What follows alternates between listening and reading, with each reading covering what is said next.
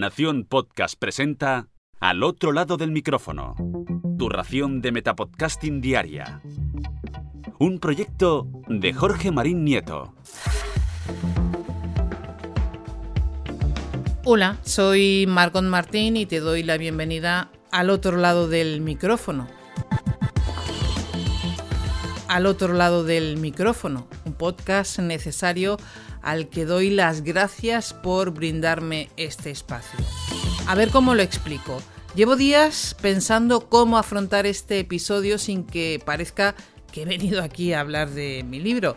Resulta que he sacado un curso de podcast, se llama El taller de podcast El Recuento, y venir aquí a contároslo me da cierto rubor porque me planteo qué le voy a contar yo a personas que ya hacen podcast, que escuchan metapodcast como este sobre un curso de podcasting.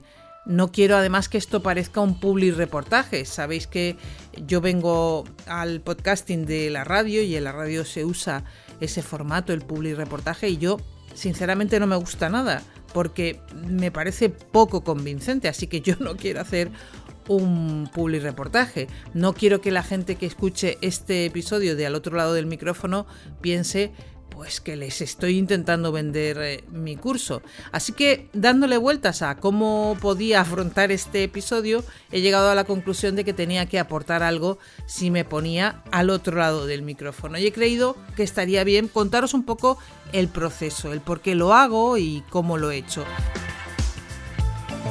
Eh, no voy a mentir, la primera razón para hacer el curso es que uno tiene que pagar las facturas y no sé hacer más que esto, que es contar cosas. Pero hay más. Siempre me ha gustado muchísimo compartir conocimientos, experiencias.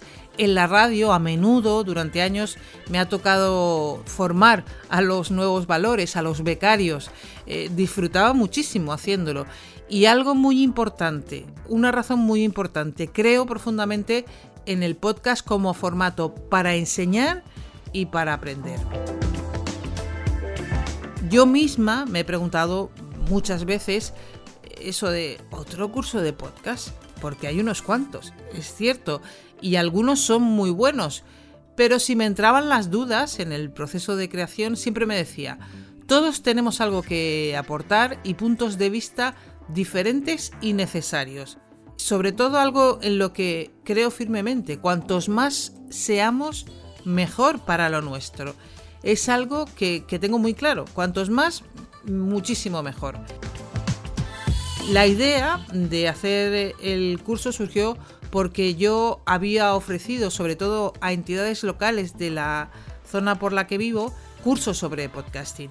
Y estaba en conversaciones muy avanzadas, pero llegó una pandemia, como bien sabéis, y todo se paralizó porque eran presenciales. Así que se me ocurrió crear algo online. Crear algo desde la nada es apasionante. En principio tenía un caos tremendo y eso que partía de lo que ya había preparado para esos organismos locales. Pero partes de, de, la nada. Tienes que ver cómo lo organizas, cómo lo haces, dónde lo pones, qué imagen tiene. Hay muchísimas horas de trabajo detrás y mucho amor. Luego cuando parece que ya lo has acabado porque ya tienes el producto, el curso y lo publicas, empieza otra aventura que es en la que estoy ahora. Es una aventura apasionante y distinta. Se trata de convencer a la gente de que lo que hay dentro, en el curso, en la plataforma donde está, vale la pena. Cuando lo estaba ingeniando, sabía que si yo hacía un curso sobre podcast tenía que ser en formato podcast. Así que el curso está hecho en audio, pero aunque yo quiero que la gente lo consuma en audio, he pensado en personas como mi hija. Mi hija se pone vídeos de YouTube y los escucha, no los ve. Pues para esa gente eh, también hay formato vídeo, que es el mismo audio que el curso en audio, pero con una presentación estilo PowerPoint. Está en formato audio, pero también disponible en formato vídeo. Y también los guiones. He decidido compartir los guiones que yo he usado para grabar esos cursos, porque sirven para tener lo que cuento por escrito, pero además sirven para ver guiones. Y no es que yo diga que todo el mundo tiene que hacer guiones, y además que los tiene que hacer como los hago yo.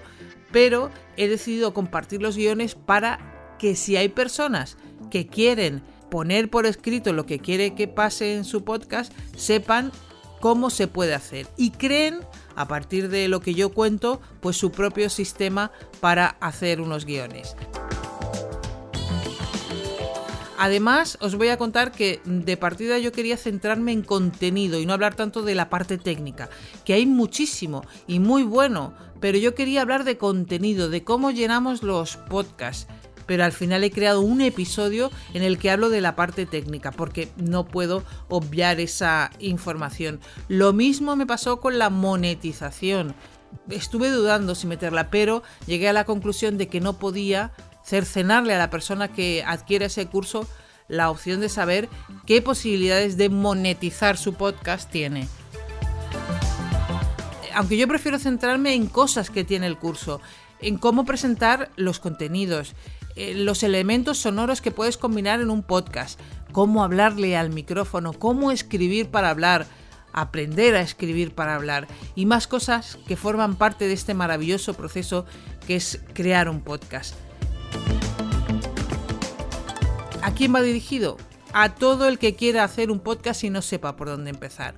Creo que en la podcastfera a veces tendemos a ser una burbuja un poco cerrada y este mundo es enorme. Hay muchísima gente que no sabe cosas que nosotros ya damos por hechas. Nosotros nos las sabemos, pero hay mucha gente deseando aprenderlas y les tenemos que dar la bienvenida, acogerles, a los que quieren escuchar podcast y a los que quieren hacer podcast.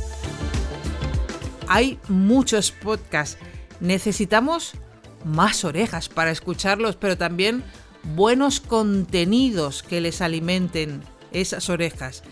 Yo propongo a quienes quieran empezar siempre que se animen, que ya están tardando. A todo el que me pregunta, no sé si hacer un podcast, siempre le digo, ya estás tardando. Ya estás tardando, ¿eh? Y con esto me despido y regreso a donde tú estás ahora, al otro lado del micrófono.